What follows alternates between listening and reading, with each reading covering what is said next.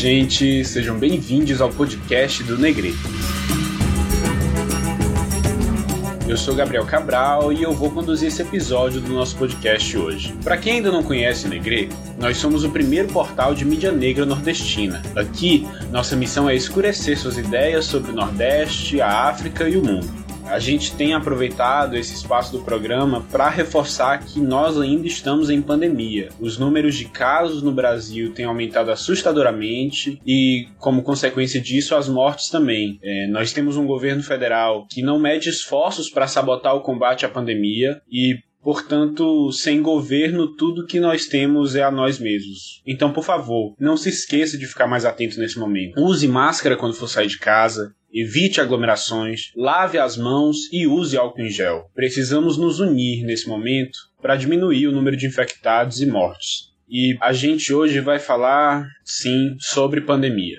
Como eu disse, a pandemia ainda não acabou. Pelo contrário, com ela, podemos perceber agravamentos das desigualdades sociais a partir dos impactos na vida dos trabalhadores e trabalhadoras. Foi durante a pandemia, por exemplo, que o número de desempregados chegou ao maior número já registrado no país, contabilizando 13,4 milhões de desempregados no Brasil, segundo dados do IBGE. Ainda segundo o mesmo órgão, o desemprego entre pessoas pretas e pardas marca 33%, em contraste aos 11% do mesmo indicador entre pessoas brancas. Além desses números terríveis, uma pesquisa realizada pelo Núcleo de Operações e Inteligência em Saúde, um grupo da PUC do Rio de Janeiro, revelou que pretos e pardos morrem mais de Covid. Esses números apontam que a estruturalidade do racismo no nosso país coloca a população negra em situação crítica de desassistência médica, falta de acesso a equipamento de segurança contra a Covid e maior exposição em transporte urbano e trabalho. Não podemos esquecer que a primeira morte no Rio de Janeiro foi de uma trabalhadora doméstica, Cleonise de Souza, de 63 anos. Em reportagem da UOL, familiares relataram que a trabalhadora pegava três condições para ir até o trabalho e que permanecia na casa dos patrões de domingo até quinta-feira. Desde o começo da pandemia, a Federação Nacional das Trabalhadoras Domésticas vem denunciando as diversas práticas abusivas e criminosas contra a categoria e promovendo ações para a garantia da soberania alimentar e de direitos trabalhistas das trabalhadoras domésticas. Para conversar um pouco sobre essa temática, a gente convidou a cientista social e mestranda na área, Lorraine Santos. A convidada pesquisa os impactos da pandemia nas trabalhadoras domésticas a partir de suas narrativas no meio virtual. Lorraine, Seja bem-vinda e fica à vontade para se apresentar, falar do teu trabalho. Enfim, o espaço é todo seu. Bom dia, boa tarde, boa noite, a depender do horário que vocês estiverem ouvindo. Eu me chamo Lohane Santos, sou aquariana com acidente sagitário, então se eu frescar em algum momento aqui, vocês relevem que eu sou a tia do pavê. É, talvez um dia eu deixe a academia de lado e me torne comediante, mas enfim. É, sou cotista da primeira turma de ações afirmativas do programa de graduação em Sociologia da UFC e venho pesquisando desde a gradua da graduação sobre o serviço doméstico nas redes sociais. Eu comecei pesquisando a hashtag Eu Empregada Doméstica, da Preta Rara, na monografia e o meu campo tem sido a rede social digital. Então, eu pesquiso como o serviço doméstico é, está sendo abordado e discutido no ambiente das redes sociais. Né? Agora, com a pandemia, eu passei a direcionar minha pesquisa para os impactos do coronavírus na vida e no trabalho desses, dessas trabalhadoras e desses trabalhadores no Brasil. Então, Lohane, dentro do processo da pandemia, as relações de trabalho têm ficado ainda mais problemáticas. Além das demissões e da falta de trabalho em diversos setores do país, muitos trabalhadores e trabalhadoras têm enfrentado riscos e sido expostos a diversas violências por medo de não perder o emprego. Essa situação tem aparecido de alguma forma na sua pesquisa e, caso sim, como isso aconteceu?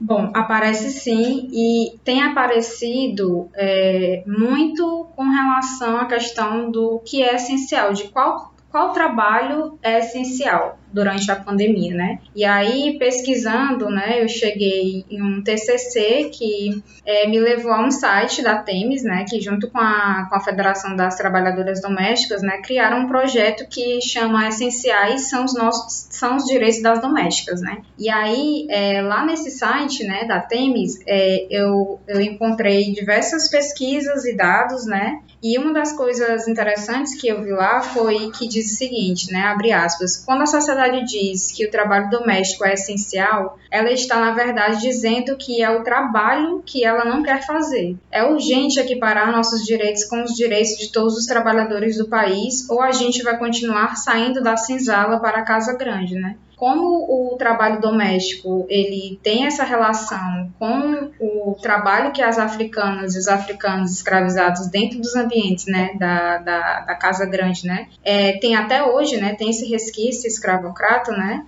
é comum que a gente se depare agora na pandemia com, com esse debate, né, do que é essencial, né, porque colocar o, o serviço doméstico, o trabalho doméstico, o trabalho, alguns trabalhos de cuidados como essencial durante a pandemia. Então, no meu trabalho, uma das coisas que eu mais tenho é, encontrado é essa questão, né, do, do, trabalho essencial, do que é trabalho essencial. E aí, não que o trabalho, né, não que o cuidado não seja essencial, a questão é que é, a gente está lidando num contexto de pandemia global em que o vírus ele circula, né, e as pessoas são vetores, né. O vírus ele acaba é, sendo esse, né, ele acabou circulando dessa forma, né, é, e infectando essas pessoas, né, mais vulneráveis, né, pessoas que são mais pobres, as pessoas em sua maioria negras é, no Brasil, e aí acabou que essa questão é, do que é o trabalho essencial, né, porque essa elite, né, que recebe essas, essas domésticas e domésticos em casa, né,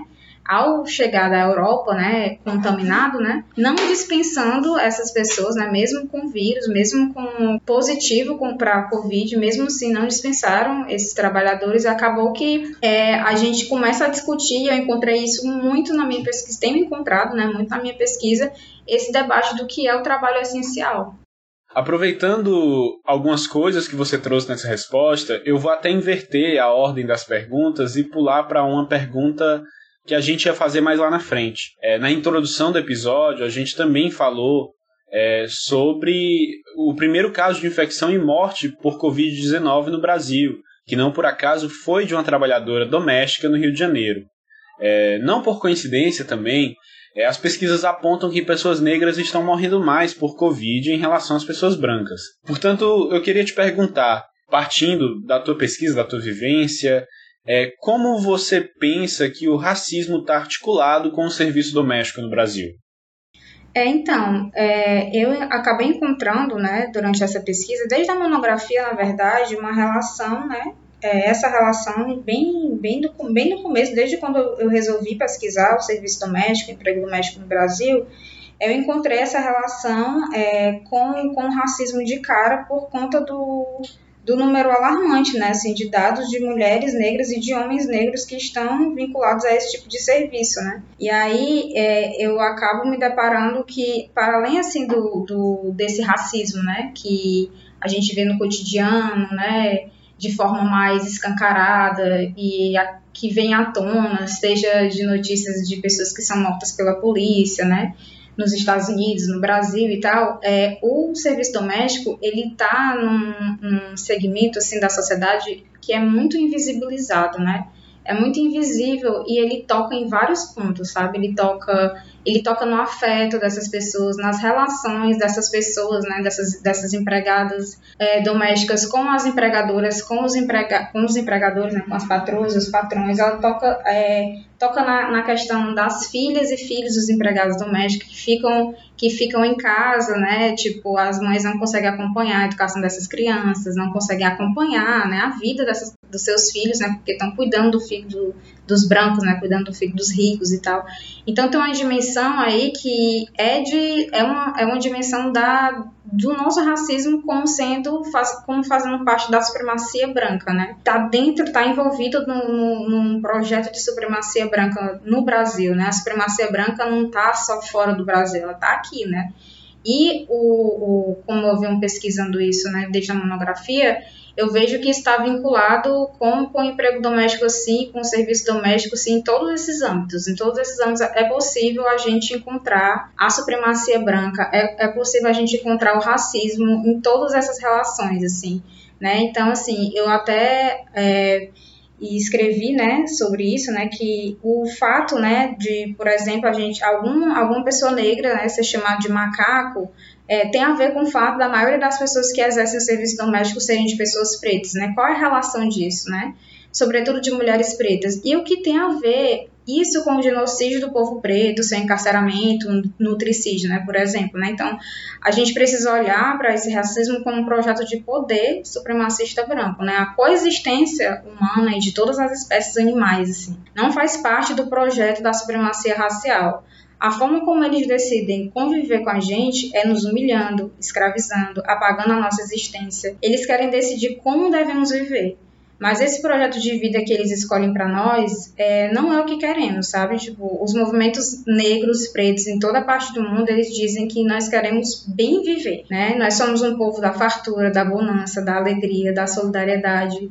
Quem veio para matar, roubar e destruir não suporta nos ver feliz, sorrindo, mesmo no contexto de miséria social, sabe por quê? Porque mesmo na dificuldade, a gente encontra na nossa ancestralidade, na nossa espiritualidade, a força para seguir resistindo e pautando a coexistência entre as diversas vidas, humanas, animais, minerais, vegetais. É, a gente quer viver num mundo sustentável, né? num mundo que não seja pautado pela desgraça, pela fome, pela miséria. E a gente, quando a gente, quando eu pesquiso, né, assim, eu vejo que o que, o que a gente está pedindo, né, enquanto vários movimentos, como pesquisadores, né, enquanto pessoas, né, é, pretas organizadas, né, é que o, o, o, mundo ele não seja pautado por isso, né? Ele seja pautado é, pela, pela, pela solidariedade humana, né? E aí pela, por essa coexistência, né? E aí a gente não está pedindo isso, né? A gente está fazendo a nossa parte, assim, caminhando, seguindo em frente, lutando, né? Porque esse modelo de sociedade, né? Da, dessa supremacia branca, ele tá e do capitalismo, né? Que essa relação do, do serviço doméstico ele está aliado com, com a economia, né, com o nosso com o nosso modelo de produção econômica, né, é, e como o Brasil, esse Brasil que a gente conhece hoje, né, como ele foi fundado, né, ele foi fundado é, com base colonial, com base na escravidão, né, e quando a gente fala de serviço doméstico, a gente precisa voltar para esse para essa parte da história que é uma história recente e que ela vem sendo reproduzida cotidianamente na vida dessas mulheres negras na vida das mulheres no Brasil e na vida dos homens negros também, porque são pessoas também que estão nessa linha de frente, né? Seja como garis, sejam com pessoas que limpam é, os lugares, né? Os lugares públicos, os lugares privados, né? Assim como essas mulheres, né? Então, ele está totalmente aliado a esse grande projeto, assim, é um projeto assim bem maior que a gente precisa que a gente precisa olhar com cuidado, porque como eu já disse, né, o serviço doméstico ele está mais nesse campo do, do invisível, né? E aí desvelar ele, né? Desvelar ele é a gente colocar isso, né? Colocar como que como que elas estão vivendo esse momento da pandemia, por exemplo, né? Como que o, o emprego e o serviço doméstico está sendo encarado nesse, nessa época de pandemia, né? Diante do cenário da pandemia e da pesquisa que você vem desenvolvendo, quais informações e dados você acha importante destacar sobre o impacto da Covid na vida das trabalhadoras domésticas?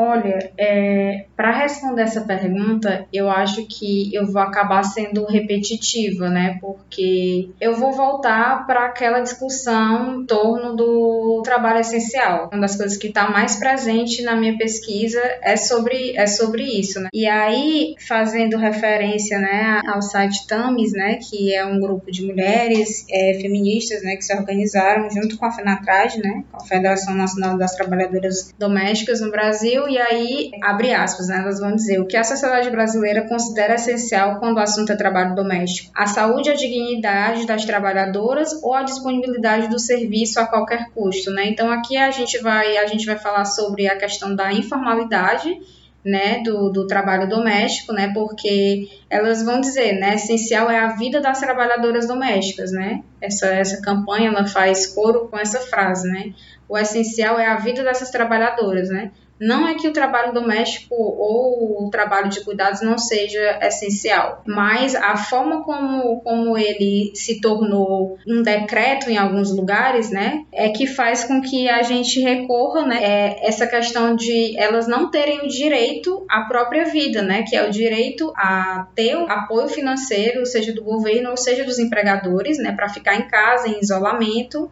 É, e aí elas acabam tendo que se submeter de novo, né, novamente, a correrem o risco de irem para esses trabalhos, né, de irem para essas casas, né, E aí, como a gente falou, né, que são, é, são, são, foram nessas casas, né, que uma das primeiras pessoas, né, empregadas domésticas, né, no Brasil, a, a Cleonice Gonçalves, né, veio a óbito, né, que é uma pessoa era uma pessoa que tinha comorbidade, né? Então ela foi internada e ela veio a óbito. Então é, sempre vai cair, sempre vou, sempre vou estar tá batendo nessa tecla do que é o trabalho essencial, né? Porque que ele se torna essencial. E aí a gente pode conversar também sobre essa questão, né? Que quando a gente conversa sobre o que é o trabalho essencial, né? Sobre a responsabilização dessas pessoas, né? Porque fazendo pesquisa, assim, tipo, é impactante assim, o número de pessoas, né, que não sabem, não sabem, porque nunca desempenhou um serviço doméstico, seja de lavar uma louça, seja de varrer uma casa, de lavar o próprio banheiro, assim, eu vi vários vídeos, né, memes e também de artistas, é, é, pessoas, né, celebridades famosas durante a pandemia, no começo da pandemia, fazendo vídeos, né, assim, tipo, se mostrando nas redes sociais, olha, eu, olha eu aqui fazendo o meu próprio trabalho doméstico, né, como se fosse uma coisa de outro mundo, eles se dando, assim, um biscoito, né, um mérito, né, um alto mérito pelo, por um trabalho que ele poderia se responsabilizar pela vida dele toda, né, e não só para colocar ali no, no Instagram e na rede social, né? Trabalho esse que é totalmente desvalorizado, mal remunerado para essas trabalhadoras, né? Que são, em sua maioria são mulheres negras e pobres, né? No Brasil. Então, eu sempre vou chegar é, nesse, nesse ponto do, do trabalho essencial, assim. Não sei se eu, eu te respondi. E em relação à feitura da pesquisa, quais têm sido as maiores dificuldades e também potencialidades é, nesse trabalho relacionado ao serviço doméstico no Brasil? É, assim, é, quando é, eu me deparo com essa, com essa pergunta, né, com essa tua pergunta, a primeira coisa que me vem à mente é com relação a, a a própria pesquisa, né, o fato de ser pesquisadora, né, como eu pesquisadora estou vivendo numa pandemia, né. Então, uma das coisas que eu queria começar a responder essa pergunta é que uma das maiores dificuldades é com relação à nossa saúde mental, né? Porque se você realizar pesquisa durante a pandemia, é, é muito complicado, né? Porque você sempre está sendo mediado por telas, você está assistindo aula, você está fazendo pesquisa, porque minhas, a minha pesquisa ela, ela é feita através das redes sociais, né? Também, então eu sempre tenho que estar tá aqui conectada nas redes para saber o que, é que as pessoas estão falando sobre o serviço doméstico, né? E aí seguindo o Instagram, seguindo perfis, né? seguindo, enfim, né? Participando de grupos em Facebook de trabalhadoras domésticas e tal. E isso é muito exaustivo, né? E aí isso vai se misturando, né? Com a, com a minha própria relação com o trabalho da minha, com o trabalho doméstico, né? Com o trabalho da minha casa, né? Como é que eu cuido da minha casa, né? E aí junta tudo, isso se torna muito exaustivo, né? Outra questão, né, da, da, das dificuldades, assim, é que também tem a ver com essa questão da relação da, da saúde mental, né? Assim, por isso que é importante a gente, nesse momento, quem pode, né, fazer terapia, porque como eu tô morando atualmente num bairro, né, que parte da elite fortalezense reside, acaba que não tem como eu não fazer pesquisa, assim, quando eu tô na rua e quando eu tô em casa. Enquanto eu estiver acordada, eu vou estar tá pensando nele, vou estar tá problematizando, pensando sociologicamente sobre o serviço doméstico, né? Primeiro porque sou uma mulher negra que faz serviço doméstico na minha casa, não sou não, não trabalho com isso, né? Não vendo esse serviço, mas como historicamente isso, né? Como o cuidado com a casa, o cuidado com as crianças, o cuidado com os idosos, né? Ele historicamente vem dessa relação servil, escravocrata que as pessoas negras estão envolvidas, né? Por causa da colonização e do, da escravidão, acaba que eu tenho essa herança, né? Em mim, assim, da forma como eu, como eu desempenho o trabalho, né? Então, essa é uma das dificuldades, né? Porque eu, eu preciso, assim, saber a hora que eu entro no campo e a hora que eu saio, né? Que muitas pessoas estão lidando com isso nesse momento, né? Porque como a gente está trabalhando muito, algumas pessoas, né? Estão, alguns grupos, né, estão trabalhando dentro de casa, né, de forma remota, acaba que a gente não sabe qual, é, onde é que começa, onde é que termina o nosso trabalho, né? E aí eu sempre estou em contato com isso, né? Sempre estou em contato com, com o serviço doméstico, porque vou no supermercado, vejo babás uniformizadas, sabe? Vou numa praça, tem babás uniformizadas. No fim de semana, no domingo, né, em plena pandemia, elas podem estar descansando em casa, elas estão trabalhando. As empregadas domésticas do prédio, as empregadas domésticas que eu vejo fazendo compras no mercantil, enfim, né?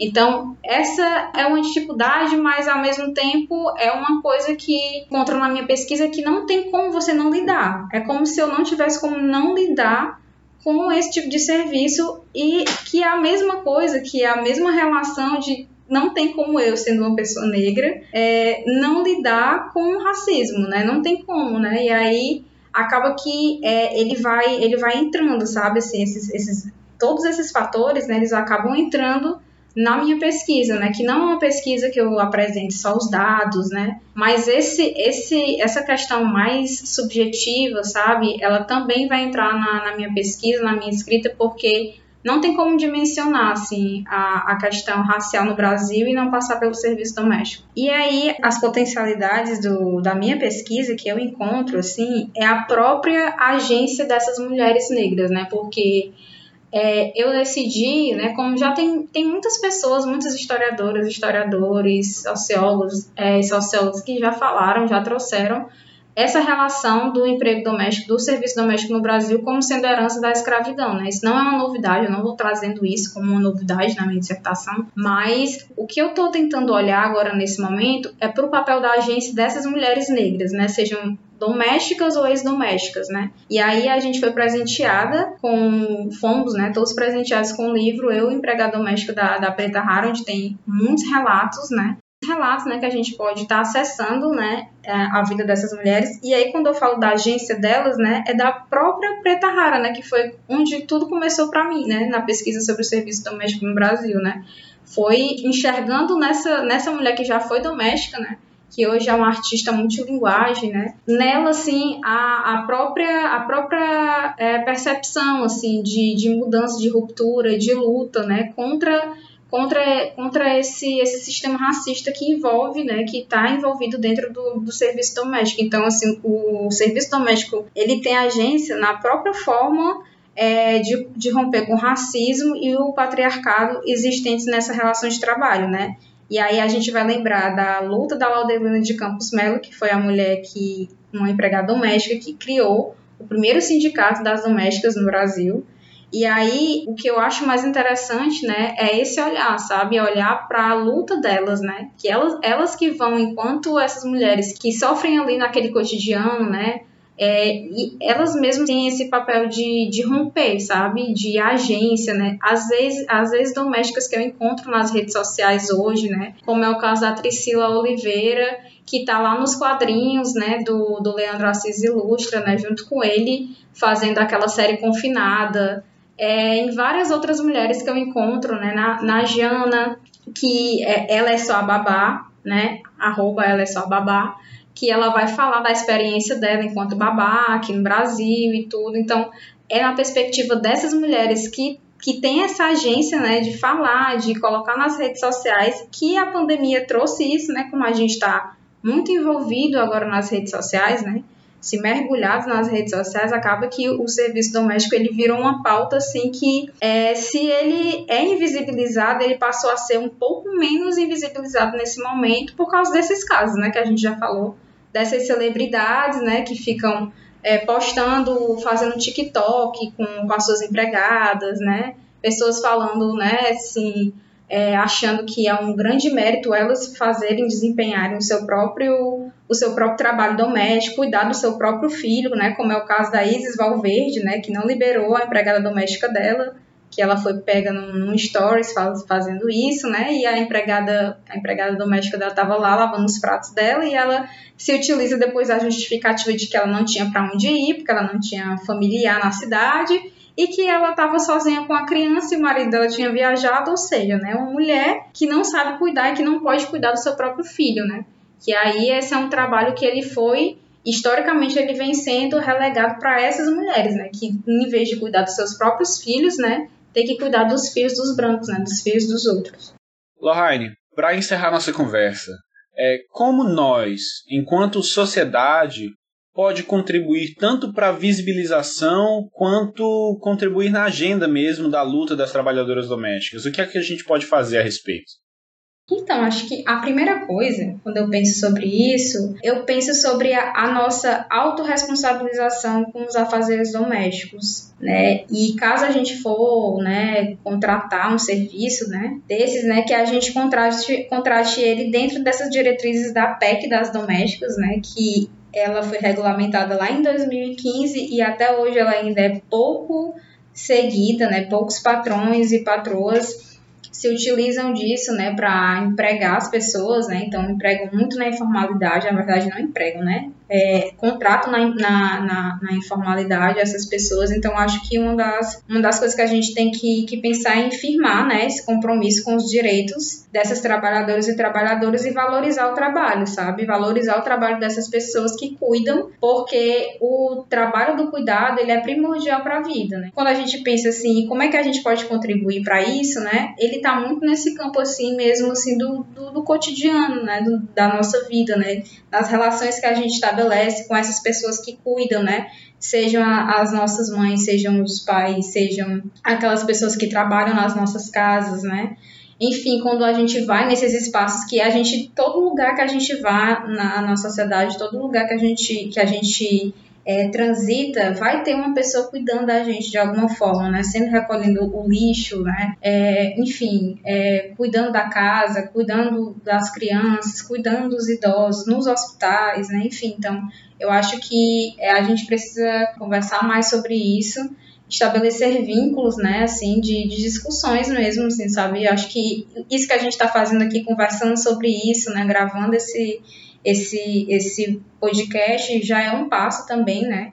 É, da gente estar tá conversando e, e, e, reafirmando, né? Assim, que é importante a gente é, falar é, sobre essa, essas pessoas, né? Que cuidam da gente, né? E que geralmente também são, são as pessoas que, é, que enfim, né? Estão no nosso cotidiano de forma geral, né?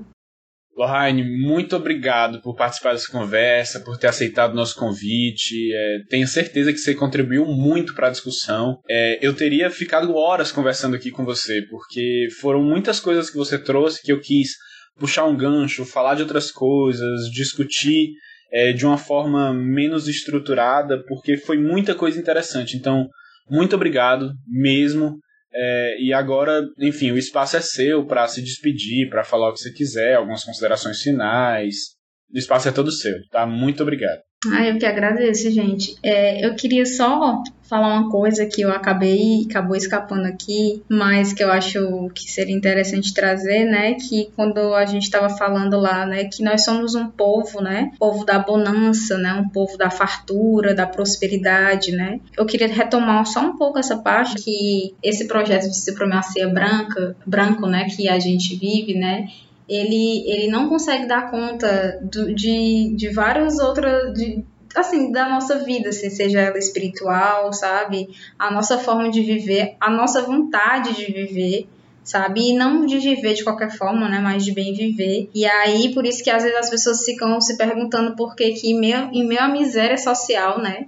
meio ao caos assim coletivo essa desgraça que a gente vive a gente às vezes encontra um espaço assim sei lá para rir, sabe? Para para ficar para cima, para ser solidário com quem está precisando da gente, né? E acho que muitas pessoas eu encontrei durante essa pandemia e eu tenho também me colocado à disposição para ser, sabe, assim, uma pessoa que, que quer construir esse laço, né, com os nossos, né? Então, eu acho que a gente, né, tá lutando, né, por, por esse modelo de sociedade, né, assim, que, que já tá fadado ao fracasso, né? Acho que talvez a pandemia tá informando isso, sabe, pra gente, assim, que esse, esse modelo econômico, né, social, ele tá assim, respirando por aparelhos, e essa galera, assim, não, não quer largar o osso, né, assim, porque largar o osso para eles é admitir o erro, a derrota, assim, mas é, não se pode vencer para sempre, né, assim, dias de luta, dias de glória, e a gente quer vencer, porque a vitória do nosso povo é um projeto de sobrevivência, né, e aí eu, eu vi uma live da Catiúcia Ribeiro e da Biolá, é, que ela trouxe uma frase que eu pesquisando hoje eu vi que era do João, né, no texto bíblico do João, que é o capítulo 10, versículo 10, onde ele vai dizer, né, que Jesus está dizendo: "O ladrão vem apenas para roubar, matar e destruir eu vim para que tenham vida e a tenham plenamente, né? E eu acho que quando a gente escuta essa frase, né, é roubar, matar e destruir, né, que é esse projeto, né, de dominação, né? mas que a gente quer, né, a gente quer ter uma vida e uma vida plena, né? E aí para terminar os agradecimentos, Queria agradecer pelo convite, né? Eu estava muito, muito, muito, muito, muito precisando assim falar sobre isso, né? O serviço doméstico, ele não é para mim um objeto de estudo, mas ele é uma ferramenta que eu utilizo para aprender como é que o nosso povo está vivendo, sabe? É, não utilizo ele assim só como um objeto de pesquisa, né? As empregadas não são, as, as domésticas, as trabalhadoras não são meu objeto, assim, de jeito nenhum. Elas são sujeitos da, da luta, né? E da ruptura com esse modelo, assim, delas mesmas, né? É, mas como assim para mim ele tem servido não é uma palavra boa assim mas eu tenho eu tenho tentado trabalhar na, na minha pesquisa né assim como é, uma forma de conhecer como é que é, a gente está inserido no mundo através do serviço doméstico, né? E pesquisando sobre ele, eu aprendo sobre mim mesma, assim, uma forma de me autoconhecer, né? E isso é uma troca, né? é uma troca importante para mim enquanto pessoa, assim, porque se eu estou me disponibilizando a deixar um texto escrito sobre isso, né, um trabalho, uma pesquisa que, que é, é importante, né, porque é uma forma da gente visibilizar é, essas trabalhadoras que são tão invisibilizadas no cotidiano, né, mas assim, não com esse intuito de iluminar ninguém, de dar voz a ninguém, né, mas para deixar registrado a importância desse trabalho para todo mundo, assim, para todos os seres viventes desse mundo que precisa de cuidado, né, que precisa de, de pessoas, né, e de cuidados, né, assim, que todo mundo precisa. E aí eu sou muito grata, assim, pela, pela oportunidade de falar sobre isso, né. E no começo eu queria ter falado, né, que eu queria mandar um alô, um beijinho para minha mãe, Maria Cleide, um abraço bem forte para ela, bem carinhoso, bem afetivo e também dedicar né, esse espaço para todas essas trabalhadoras, principalmente essas que estão aí trabalhando, que estão na luta e também pelas que já se foram, né? Vamos ao giro.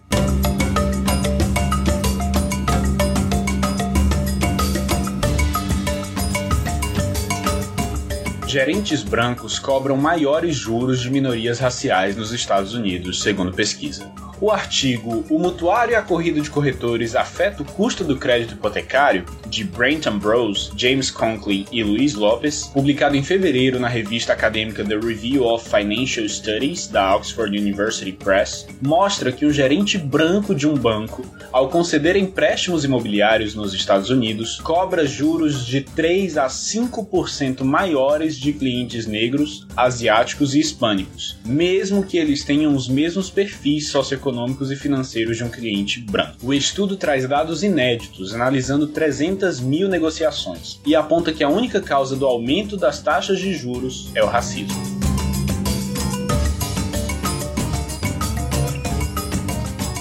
Enciclopédia apresenta mais de 500 mini-biografias de personalidades afro-brasileiras. De autoria de Flávio dos Santos Gomes, Jaime Laureano e Lilia Moritz Schwartz, a Enciclopédia Negra, publicada pela Companhia das Letras, revisita a história do Brasil, buscando resgatar as memórias e a história da população negra que foi e ainda é excluída da história oficial do país. A obra foca nos períodos da escravidão e do pós-abolição. A narrativa é feita por meio de 417 verbetes, individuais e coletivos, apresentando 550 personalidades de diferentes regiões do país.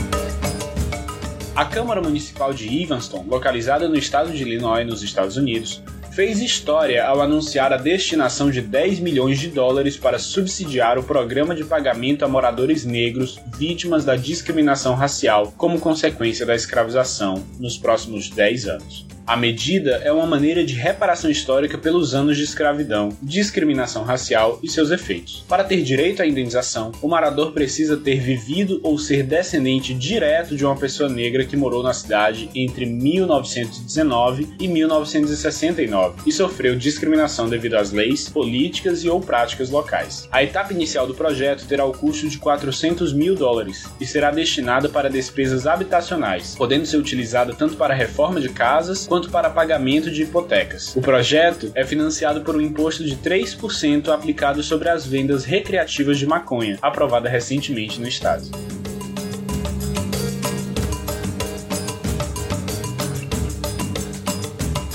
Obrigado por nos acompanhar até aqui. Se gostou do papo e das reflexões, te convidamos a continuar essa conversa nas nossas redes sociais. Tanto no Instagram como no Twitter, nós somos sitenegre. Ou, se preferir, mande um e-mail pra gente, podcastnegre.gmail.com. Estamos super abertos a receber pautas, sugestões de notícias e a sua participação de alguma forma. Todas as notícias do Giro estão disponíveis em nosso portal. Acesse o nosso site negre.com.br para se manter ainda mais informado. Somos o primeiro portal de notícias e mídia negra nordestina. Leia, compartilhe nosso conteúdo. Não se esqueça de fortalecer a nossa mídia negra nordestina, participando do financiamento coletivo do Negre. A doação pode ser feita a partir de R$ reais através do Pix, com a chave sitenegre.gmail.com, além do perfil do Negre lá no PicPay e a campanha Financia o Negre por meio da plataforma do Apoia-se, apoia.se barra. Esse podcast é uma concepção do Negre com idealização e conceito de Aldenora Cavalcante da Malamanhadas Produtora. Apresentação Gabriel Cabral, produção e roteirização por Paulo Gonzaga, edição e mixagem por Jordan Alcântara e identidade visual Samia Martins.